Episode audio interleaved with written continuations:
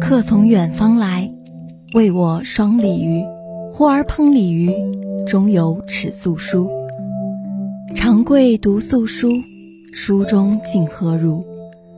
上言加餐食，下言长相忆。从驿站到邮局，再到电子传感；从结绳到尺牍，再到纸张。书信所成之万语千言，不过迢迢万里，不断千年。嘘，你听，他的信。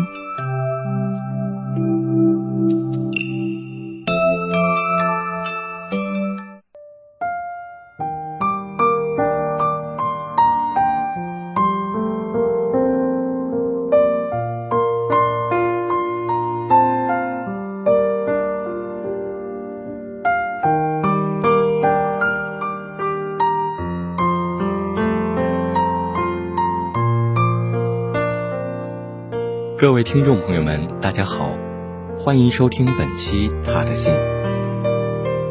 不要问我从哪里来，我的故乡在远方。为什么流浪？流浪远方。这首《橄榄树》曾经成为一个时代无可替代的经典，被齐豫清澈明朗的歌声带至每一个自由辽阔的地方。而写这首歌的女子叫三毛，是那个不慕世间风物情长，不争凡尘冷暖朝夕的女子。三毛这一生是极其的传奇，传奇并且充满浪漫。所以今天要和小耳朵们分享的就是三毛的一篇文章，《同在撒哈拉》。透过这些文字来窥探那个愿意把自己的一生交与撒哈拉的奇女子。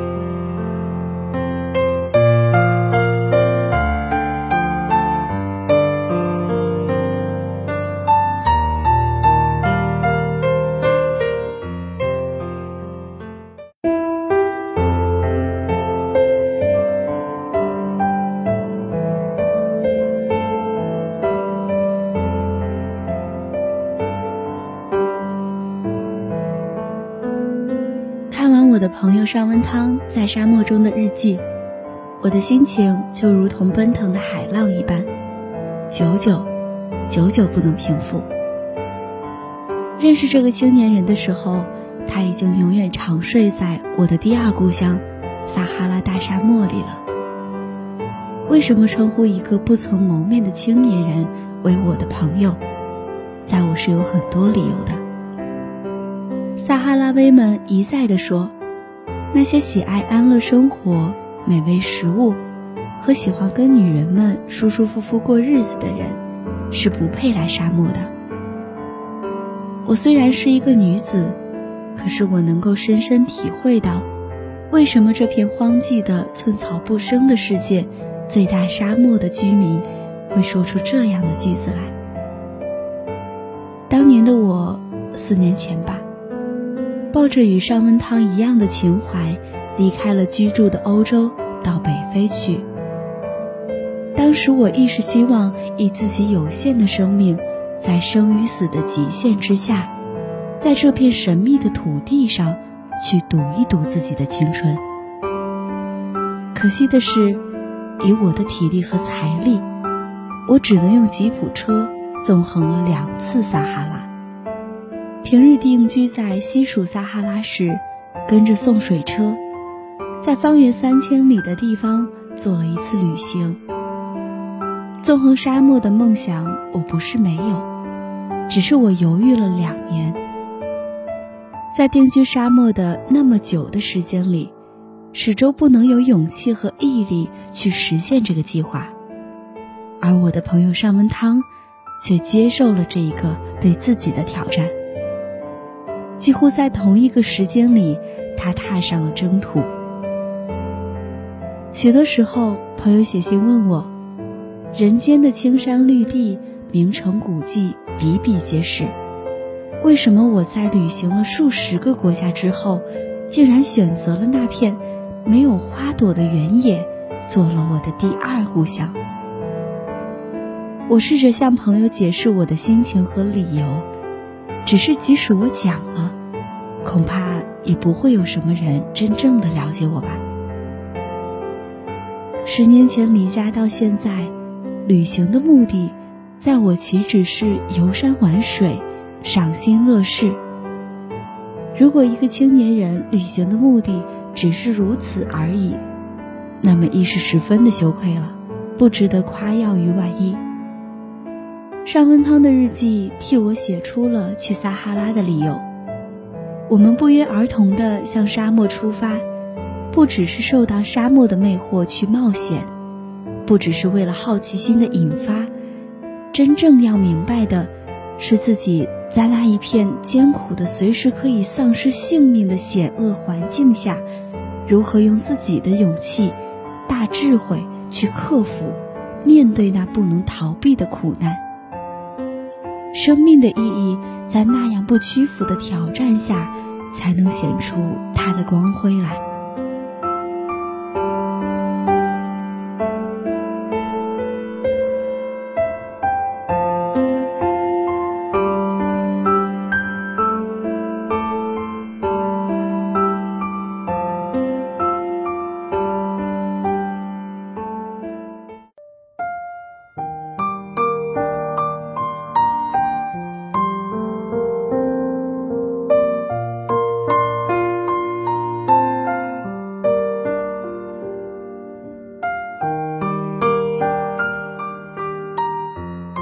尚温汤在他二十二岁的年纪，已经几度从撒哈拉旅行了数十个国家。从他的日记上看来，他是一个有头脑、有理智、有大智慧、大勇气的青年。他敢于只身一人，骑着一匹骆驼，带着少数的食物，开始这一个伟大而有信心的长城。在我一个认识沙漠面貌的居民看来，这是何等令人心惊的勇敢啊！沙漠的风暴，白日的高温，夜间的寒冷，地势的不可预测，以我笨拙的笔是无法形容于万一的。他拉着骆驼在大漠里只身踽踽独行的身影，令我一生难忘。可是我亦明白，在那样看似一无所有的旅途里。尚文汤亦有他的欢喜和悲伤。沙漠拿走人的性命，可是他亦公平地给爱他的人无尽的体验、启示、智慧和光荣。这是值得的代价。尚文汤地下有知，一定会同意我的说法吧？尚文汤在日记里去过的地方，我大部分都用吉普车去过。看见他如何向人讨水喝，如何分药给游牧民族，如何在大漠的帐篷里过夜，如何遇到风暴，如何看到落日的美景，看他一个城一个镇的经过，一个水井一个水井的发现，这一切的一切都使我亲切的热泪盈眶，好似又回到了一个旧梦，一个永远都不会褪色的梦。而我是真真活生生的在这梦里面度过了两年多的悲欢岁月。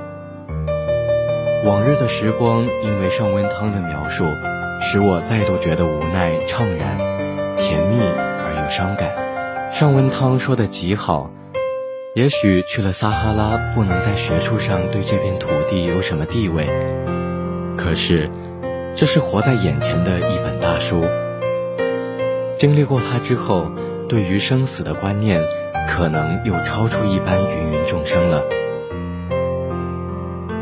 这个可敬的朋友，终是渴死在一片无名的沙地上，一世再世，以那么多的苦难做代价，他仍没有能够征服这片无情的大地。可是，在我来说，这一个美丽高贵的灵魂，已经得到了他要求的永恒。抵不抵达目的，已是次要的事情了。我也曾是一个沙漠的居民，对于沙漠的爱，对于生命共同的理想和挑战，使尚温汤在死了以后，将他的心和我的心紧紧地拉在一起。对这样一个知己，岂只是朋友两个字所能形容的敬爱和亲密与万一？一个人生命的长短，不在于活在世上年岁的多少。二十二岁的尚文汤，为这一份执着的对生命的爱，做出了非常人的事迹，而他的死已是不朽。生于安乐时代的新的一代，生命的光辉和发扬，还有比他更为灿烂的吗？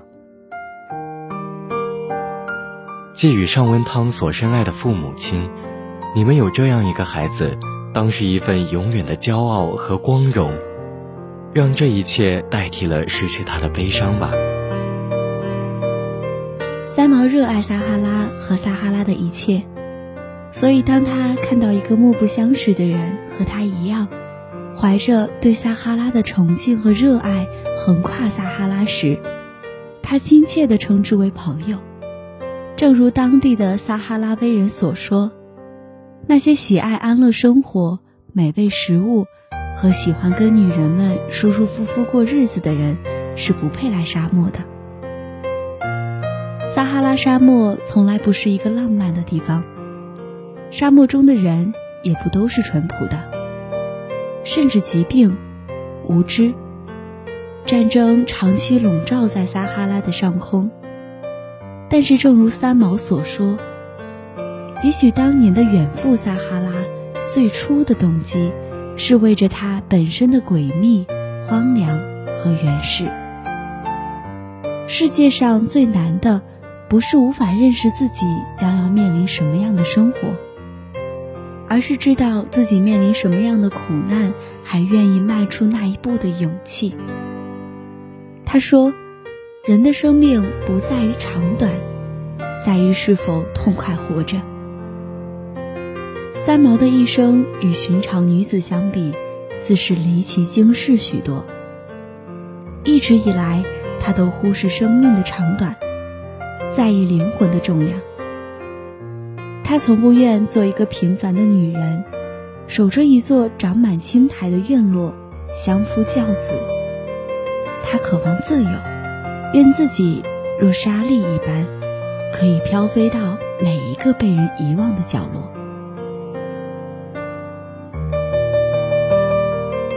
撒哈拉沙漠的生活是充满苦难的，但是三毛却深深热爱这片土地，爱他身边的每一个人。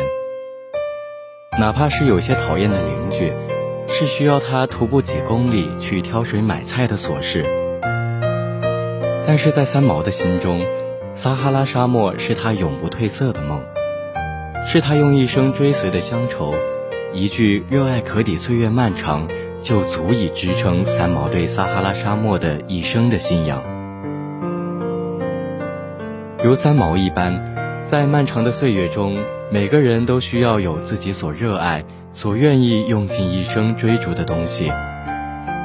这些东西或许在别人眼里是奇奇怪怪的，但是当我们用尽一生来热爱时，一切的坚持便有了它的意义，一切的经历变成了他人口中的传奇。用热爱来填充我们的漫长岁月，恐怕是世间最幸福的事情了吧。好了，今天的他的信到这里就要和大家说再见了，请继续收听下一个板块《影渡南风》。